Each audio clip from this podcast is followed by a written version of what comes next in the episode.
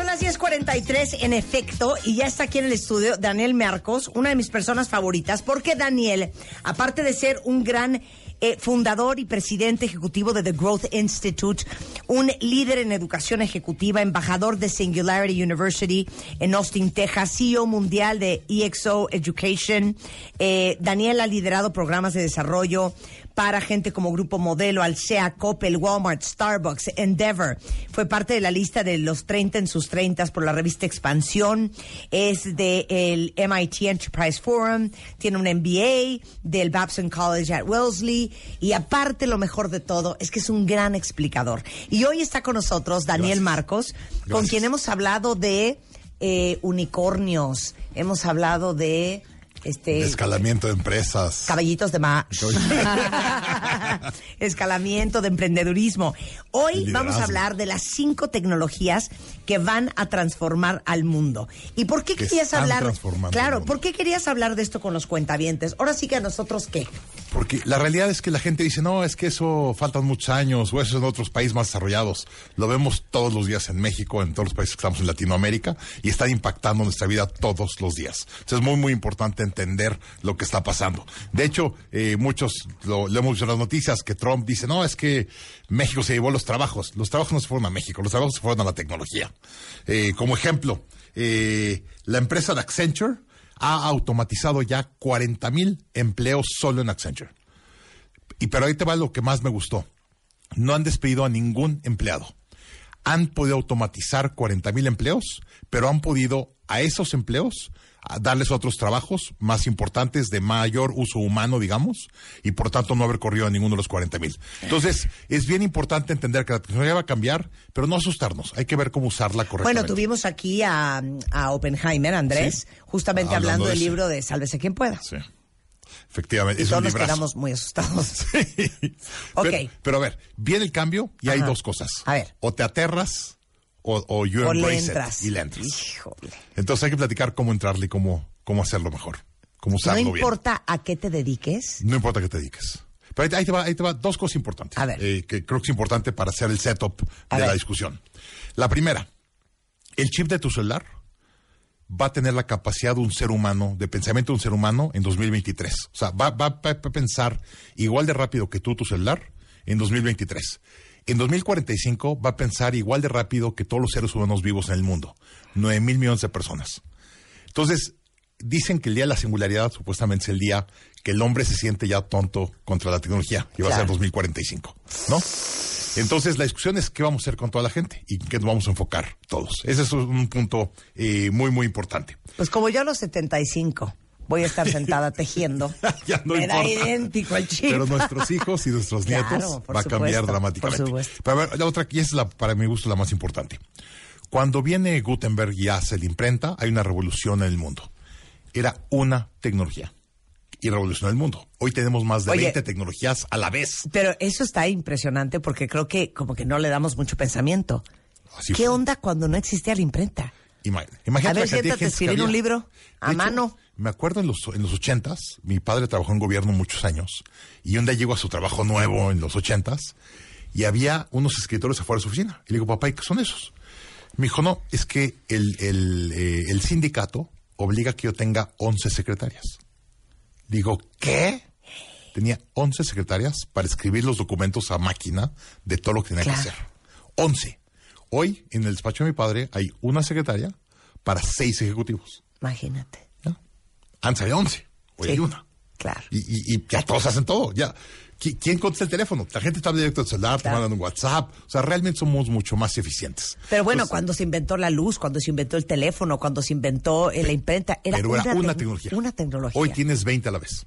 Entonces, el impacto es mucho más rápido y mucho más fuerte en todo lo que haces. Entonces, no te puedes esconder. Claro. Sea, hay que, hay, que, hay que primero entender las tecnologías y entender cómo implementarlas y aprovecharlas lo mejor Bueno, posible. perdón, yo no sé si ustedes se sentían como me sentía yo en su momento, pero de repente estabas con gente más joven que tú, que nació en el mundo, en la era digital, y de repente tú de, ya sabes, estabas con tu BlackBerry, Sí. muy feliz y muy acomodado y... No, hombre, pues ¿qué te pasa, güey? O sea, ¿no tienes la app que te calcula cuántos gramos de grasa estás quemando cada vez que te paras de tu escritorio? No, y tú, puta madre, ahora hay que bajar esa app. No, güey, ¿qué te pasa? ¿Por qué estás yendo al banco? En buena onda, güey. Pues baja la app de tu banco, ¿me entiendes? Para que puedas hacer transferencias simplemente con lectura de, de Antes que iris. llamar a tu banco. Y tú, puta, ahora hay que bajar esa app. Güey, no manches, güey. ¿Cómo traes ese celular, güey? ¿Sabes que este ya trae una cámara Leica y trae un... Puta, ahora hay que cambiar de celular.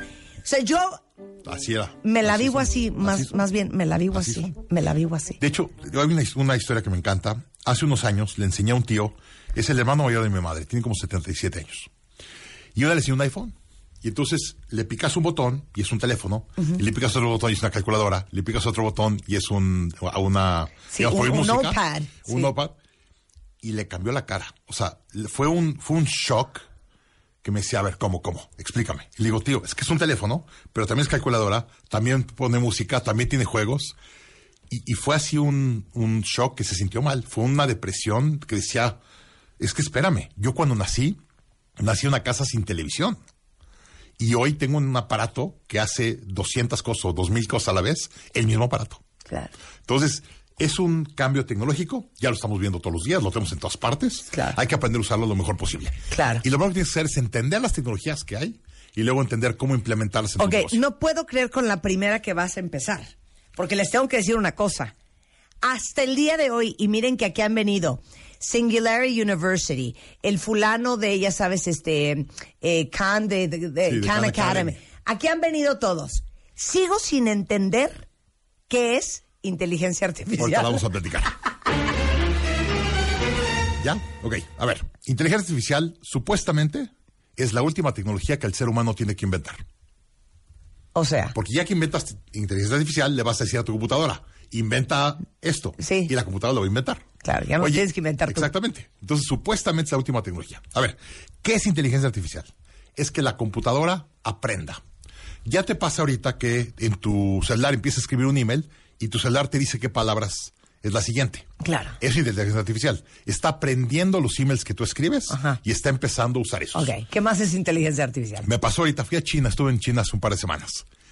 Y llego a la, a la, a la digamos, el, el donde te dan tu pase a abordar, me dan mi pase a abordar y ya hay una cámara, ya te toman video y los dedos y todo el rollo. Voy caminando por el pasillo y ves que están los monitores donde están todos los vuelos. Hay un monitor con los vuelos y hay otro monitor que está cambiando como una televisión. Y me acerco y el monitor de al lado reconoce mi cámara Y te pone tu y vuelo. me pone mi vuelo. No es cierto. Sí. Eso Yo- es inteligencia artificial. yo me sentí, reconoció mi cara, está, está escaneando todas las caras de toda la gente que se, se pone en pizarrón y ve tu cara y te dice, este es tu vuelo. Vete ahorita a la sala de tal, Ahora te vas a imagínense, tardar 10 minutos. ahora caminando". imagínense cuando te digan, usted está mal del páncreas. de hecho, en Singularity dicen una broma, pero muy cierta. Dicen, los siguientes 20 años, cuando le hagas flush a tu baño, tu baño va a analizar todo lo que estaba pasando. claro. Dice, te va a costar más el agua para limpiar Sí. que el análisis de lo que va a ser de lo que pasó. Deje de comer elote, Exacto. deje de comer sandía. Estas semillitas no nos hacen bien. te va, a decir, tú eres alérgico al elote y comiste elote y por eso estás así. Entonces tú, te va a hablar tu baño y te va a decir lo que está pasando. Pero eso ya no falta, no faltan 30 años, faltan 5 años. Entonces, bueno, es una de las cosas importantes. Aquí hay un par de cosas que me, me interesa platicar. La inteligencia artificial depende de la data. Entre más data pueda analizar, más rápido aprende la computadora. En el oeste, Estados Unidos, América, Europa, tenemos muchas cosas de que, oye, no uses mi data porque mi privacidad y todo el tipo de cosas. En China no hay privacidad. El gobierno es dueño de la data y tiene mil millones de gente que tiene toda su data. Entonces, en inteligencia artificial se cree que China va a hacer pedazos al oeste Porque tiene toda la Y toda la data la de un usar. chorro de gente y la puede usar. y la puede usar. En América no vamos a permitir que usen nuestra data por todos los temas que tenemos Claro, de no, es que yo de soy privacidad y privacidad, confidencialidad y- Entonces, en inteligencia artificial, China va a ser un monstruo y va a caminar mucho más rápido que el resto del mundo solo por el uso de la data. Entonces, inteligencia artificial es que tu computadora aprenda y te pueda hacer cosas que tú antes hacías. Hoy, como el reconocimiento de, de- de facial, es una cosa muy difícil de hacer.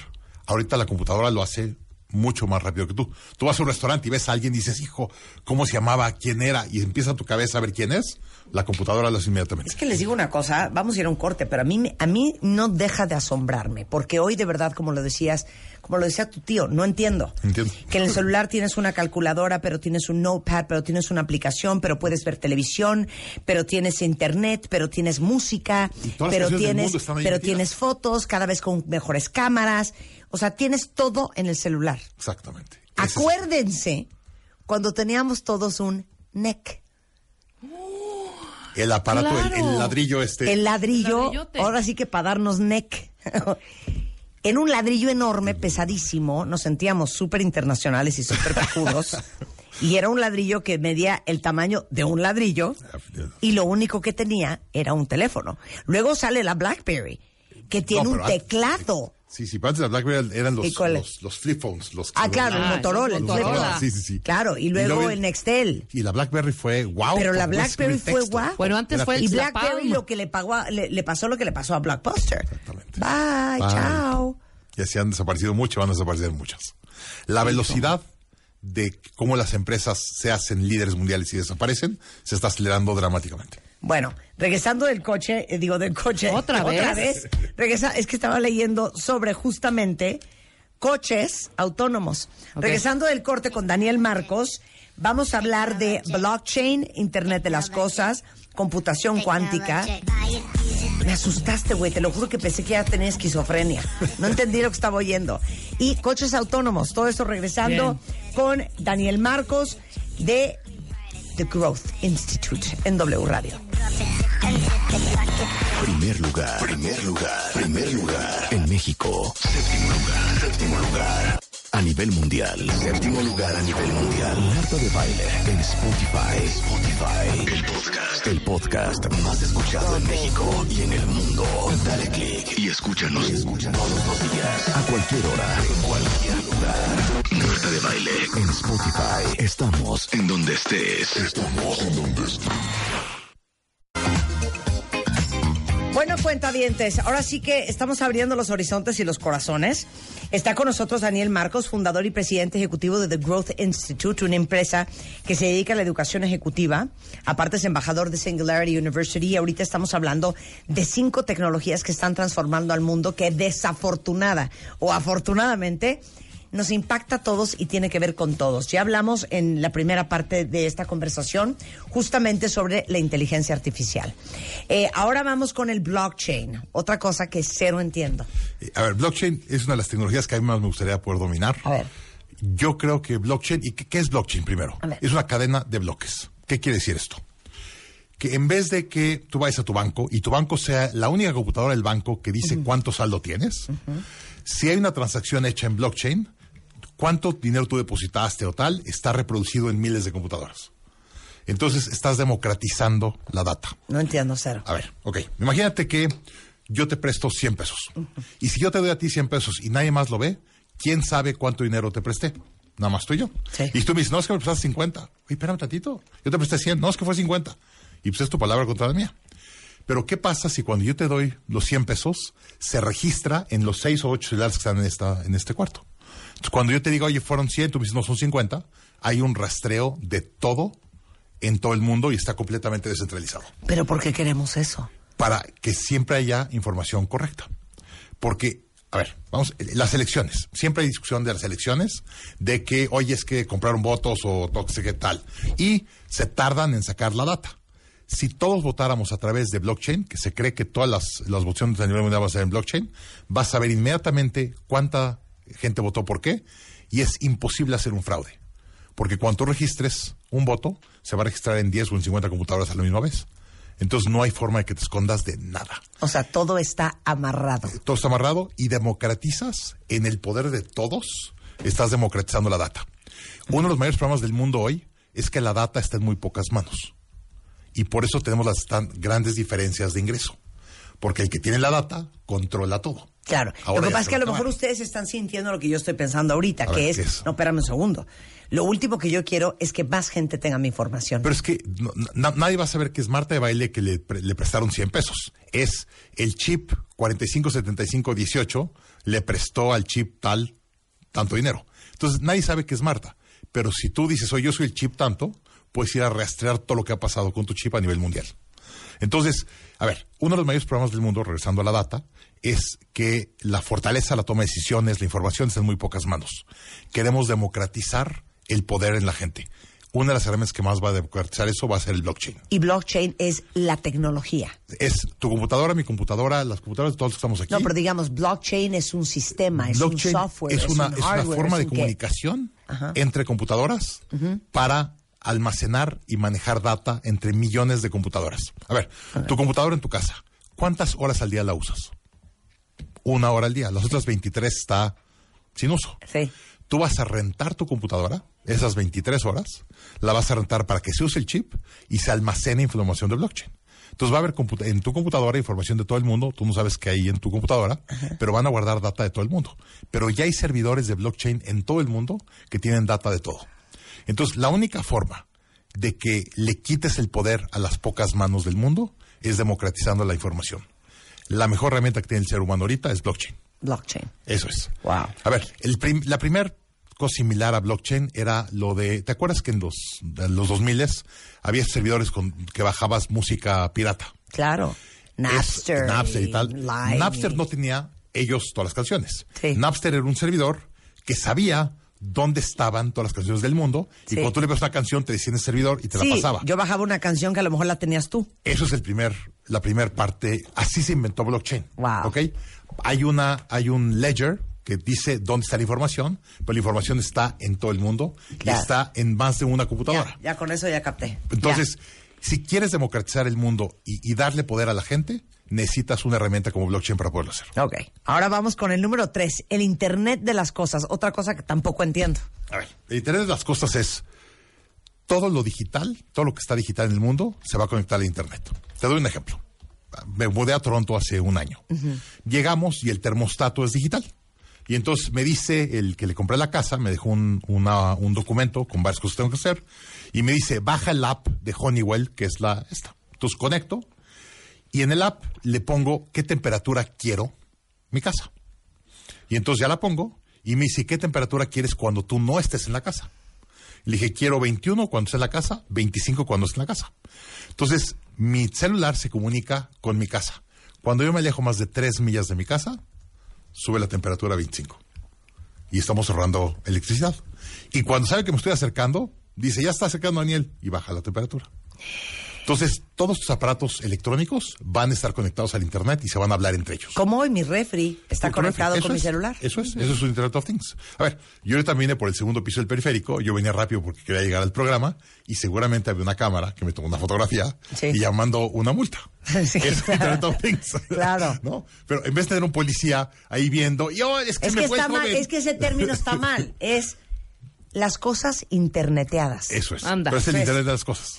Internet Pero- de las cosas. Pero ahí te va lo interesante. Por cada celular, tú tienes un celular tuyo. ¿Cuántos aparatos digitales hay alrededor de tu vida que vas a conectar a Internet? ¿20? ¿50? ¿100? Entonces, el Internet de las cosas es todos los aparatos digitales del mundo se van a conectar. Se va a usar para muchas cosas muy buenas como para ahorrar energía. Va a decir, oye, si tú no estás en tu casa y estás a 5 millas, no importa que suba la, te- la temperatura de tu casa. ¿No? Entonces, ese tipo de cosas que vamos a ahorrar. Pero también un hacker se puede meter a tu casa y cuando estás dormido bajarle a 15. Claro. ¿No? Qué cosa. De hecho, hay unas discusiones ahorita que Estados Unidos, todas las plantas eléctricas y nucleares de Estados Unidos están conectadas al Internet. Un hacker de Rusia o tal se puede meter y apagar la luz de una ciudad. Totalmente. A ver, Estados Unidos hoy gasta más en defenderse cibernéticamente que en las guerras físicas. ¿Cuánto gasta en guerras físicas hoy al día? Billones y billones de dólares. Gastan más en, en ciberdefensa que en físico. No, bueno, pues lo que se supone Pero que lo- sucedió en las elecciones de Trump con los rusos. De hecho, se sigue pasando todos los días. Claro. Eh, Y eso no hay duda. Claro. Entonces, a ver, el Internet of Things usado para el bien es poderosísimo, usado para el mal es poderosísimo. Ok. Pero lo importante es, todo lo que es eléctrico del mundo se va a conectar al Internet. Claro. Ahora ya vemos refrigeradores. El mío, yo puedo ver desde el súper, es un eh, Samsung Family Hub. Puedo ver qué, ¿Qué hay, hay? qué hay adentro, qué me hace falta, que ya caducó. Puedo estar en la cocina, me conecto a Spotify el refri tiene bocinas, suena Spotify desde el refri. O sea, no, una locura. O sea, una locura. Pero de hecho ya está pasando, ya están haciendo supermercados en Estados Unidos, Amazon, que entras a un supermercado, compras cosas y te sales. Ya tienes que, ya tienen tu data de tu tarjeta de crédito, todos los, los, todo tienen chips. Claro. Y entonces te compras un sándwich, sales por la puerta y te lo cobran la tarjeta sin que te des cuenta. Eso Todo está, está muy cañón. Me Está urge ir a esas tiendas. ¿eh? Eh, computación cuántica, para terminar, y eh, Bueno, coches autónomos. Rápido es, es, a ver, la computación está hecha en base a chips hechos de silicio. Y el silicio lo hemos ido haciendo más chiquito, más chiquito, más chiquito, pero tiene una limitante física. La computación cuántica es una tecnología nueva para hacer cómputo mucho más rápido. Es muy cara, pero gente como IBM, como eh, Amazon y demás, ya no están usando chips como los que usamos tú y yo. Están usando un, diseño diferente de chips que es 50 o 200 veces mucho más poderoso. Entonces, estamos inventando una nueva forma de hacer chips que es 50, 100 veces más poderosa que la anterior. Y entonces, la única forma de poder almacenar y, mover toda la data que tenemos es con este tipo de chips de tecnología cuántica. La verdad, tecnología cuántica no la puedes usar mucho, pero en- se está usando mucho en laboratorios, en la UNAM, como ejemplo. Oye, tú antes eh, tenías un laboratorio y te tardabas un mes en hacer un análisis. Ahora la computadora cuántica se tarda 24 horas. Entonces, en un laboratorio, en vez de tardarte dos años en hacer una innovación, te vas a tardar 10 días. Es que ¿sabes cómo lo siento yo? Es, es, es como un jumbo jet. Esta de la ¿Qué te está pasando tecnología. así? Si te trepas, vas que vuelas, ¿eh? Pero si no te trepas, guau, guau, guau, guau. De hecho, Estarás dicen, mirándolo ¡Qué desde angustia! abajo. dicen que el gap de la gente que tiene dinero y las que no tienen dinero cada vez se va a hacer más amplio. Porque el que, te- el que se monte en, en el, en todo esto se va a llevar el mundo. Claro. A ver, cosa. Mark Zuckerberg a los 24 años tenía 24 mil millones de dólares. A los 24 años. Es- o sea, desde que Todo nació... lo hemos hecho mal, cuenta bien. Desde que más se nació, los quiero comentar. produjo un billón de dólares sus primeros 24 años de vida. Es, es completamente irreal.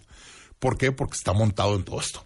Y ha usado Claro. todo esto. Claro. Y nosotros no lo hemos usado. Y por último, eh, coches autónomos. Y ese, y ese ya está. Esa, de hecho, te digo una historia- dos historias interesantes. Una es Salim eh, Ismail, uno de mis mentores, vivía en Miami. Se fue a vivir a Toronto. De ida, se fue a Toronto con su coche autónomo, tenía un Tesla, y dice, el 20 o 25% del viaje fue autónomo. El otro 75% lo tuve que manejar yo. Tuvo el coche ¿Y en Toronto autónomo un año. quiere decir? Se manejó solo. Que el coche se maneja solo. Solo. Completamente sea, O sea, tú vas poniéndote rímel, desmaquillándote el ojo. Te subes a la carretera Sí. y, le- y ya tienes el GPS a donde quieres llegar. Te subes a la carretera y dices autónomo y te sientas. Tienes que ir viendo, el, el- Sí. eh, hay ciertos mecanismos que cada X Sí, no te puedes el- dormir, claro. O sea, si te duermes, el aparato ya sabe que estás durmiendo y te pide que hagas cosas para que no te duermas. Pero dice el 25% del viaje, el coche manejó automáticamente y yo venía contestando emails en mi celular, oyendo música, platicando con mi esposa y tal.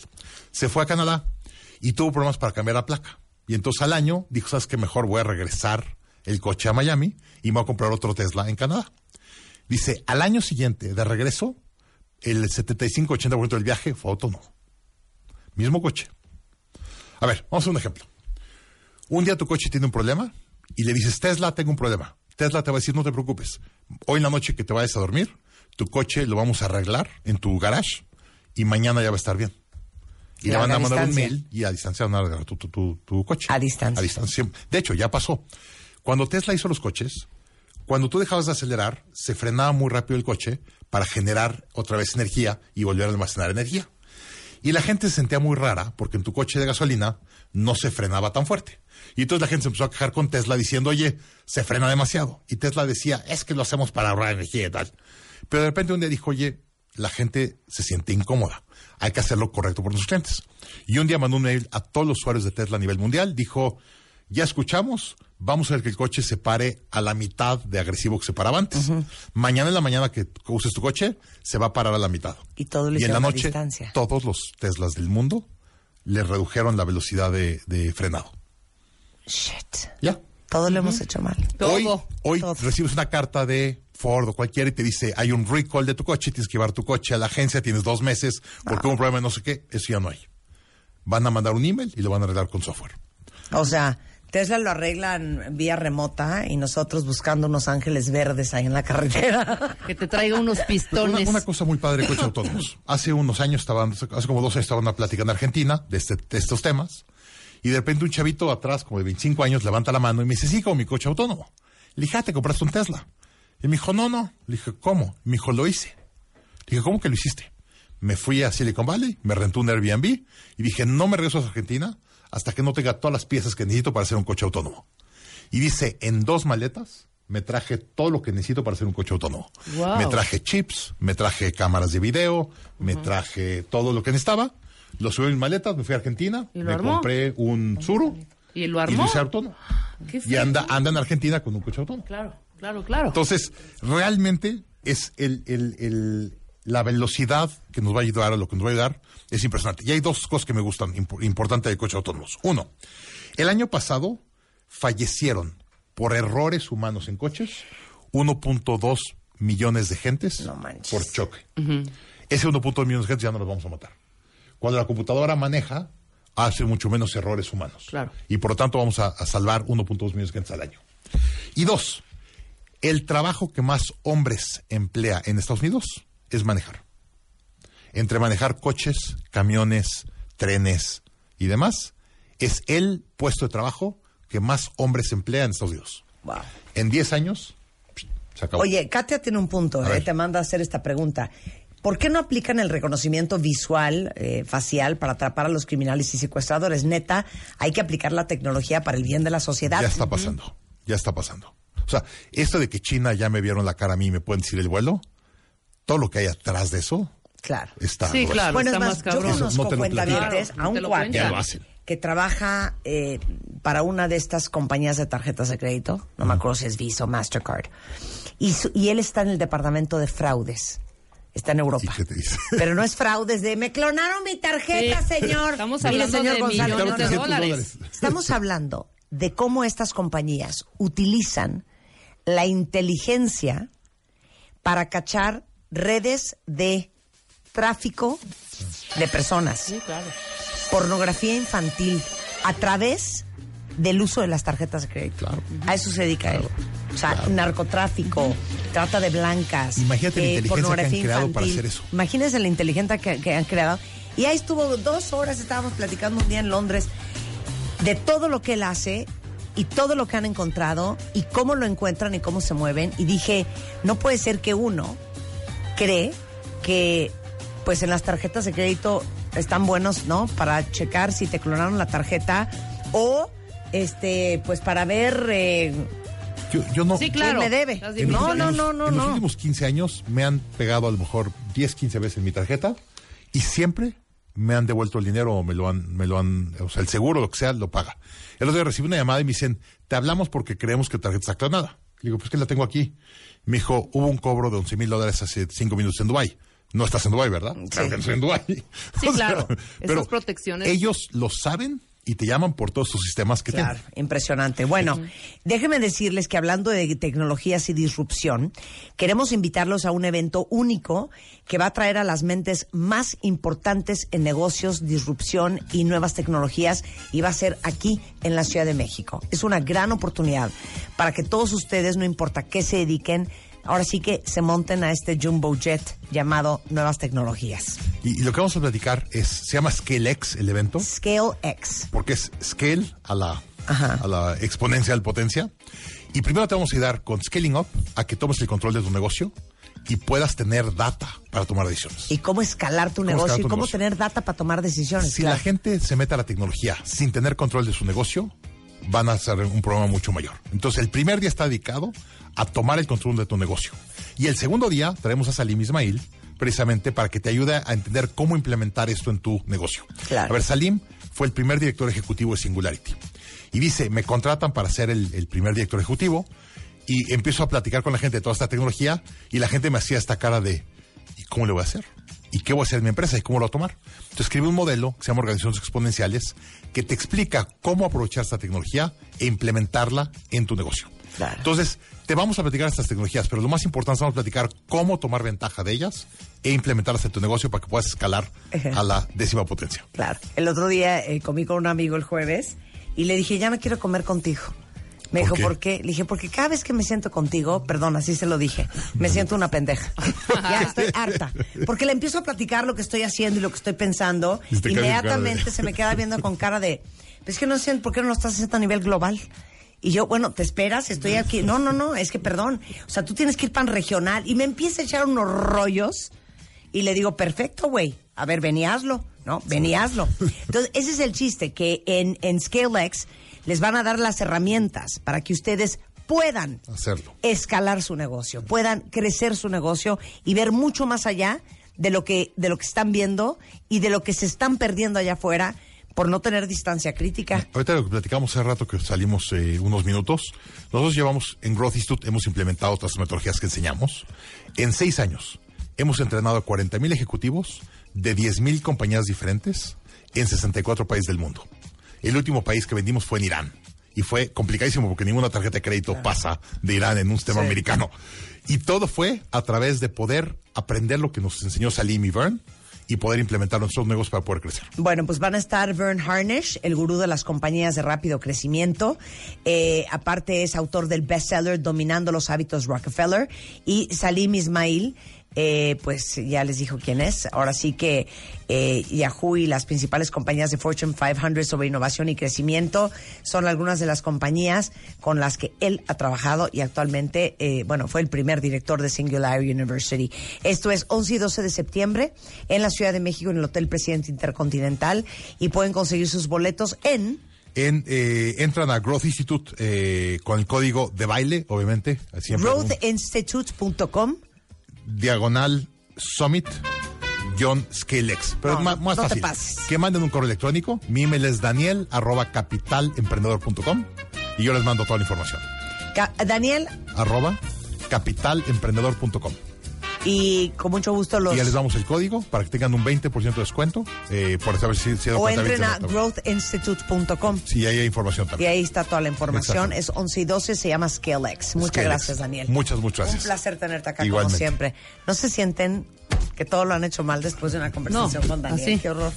Qué horror. Cri, cri, en fin, cri, cri. bueno, regresando del corte, entre otras alegrías, Eugenia de Bailes en the house, vamos a hablar de los básicos de la belleza clásica. ¿Cuáles son esos consejos infalibles de belleza que han pasado en tu familia de generación en generación? A ver, compártanoslos ahorita en redes sociales. El otro día yo le contaba a Eugenia que conocí a una señora que tenía 76 años y le dije, ¿me explicas tu La piel, ajá. Y me dijo, llevo 40 años usando Oil of Olay, por ejemplo, que es una, es una marca de antaño. Yo usé Oil Me decía Eugenia, oye, perdón, la pomada de la campana y crema teatrical me fascinan, me dijo Eugenia el domingo. Entonces vamos a hablar de la belleza clásica. A ver, Bien. pásenos por, por, eh, por Twitter y por Facebook cuáles son los consejos de belleza de antaño de su familia y compártanoslos para que los comentemos ahorita regresando en nuestro segmento de The Beauty Effect en W Radio y más adelante Mario Guerra es en the house. Se ve, se vive y se siente como el fin del mundo. Pero no lo es. Este mes, en Revista MOA, te decimos cómo vivir, sobrevivir y salir triunfante de un divorcio. Además, ¿te sientes muy gallito porque vives cancelando planes? Tienes que parar, te vamos a contar por qué. Y ahora sí, no hay pretexto. Te enseñamos a meditar sin el OM. Te va a fascinar. MOA Verano, una edición de supervivencia, bienestar y paz mental. Una revista de Marta de Baile.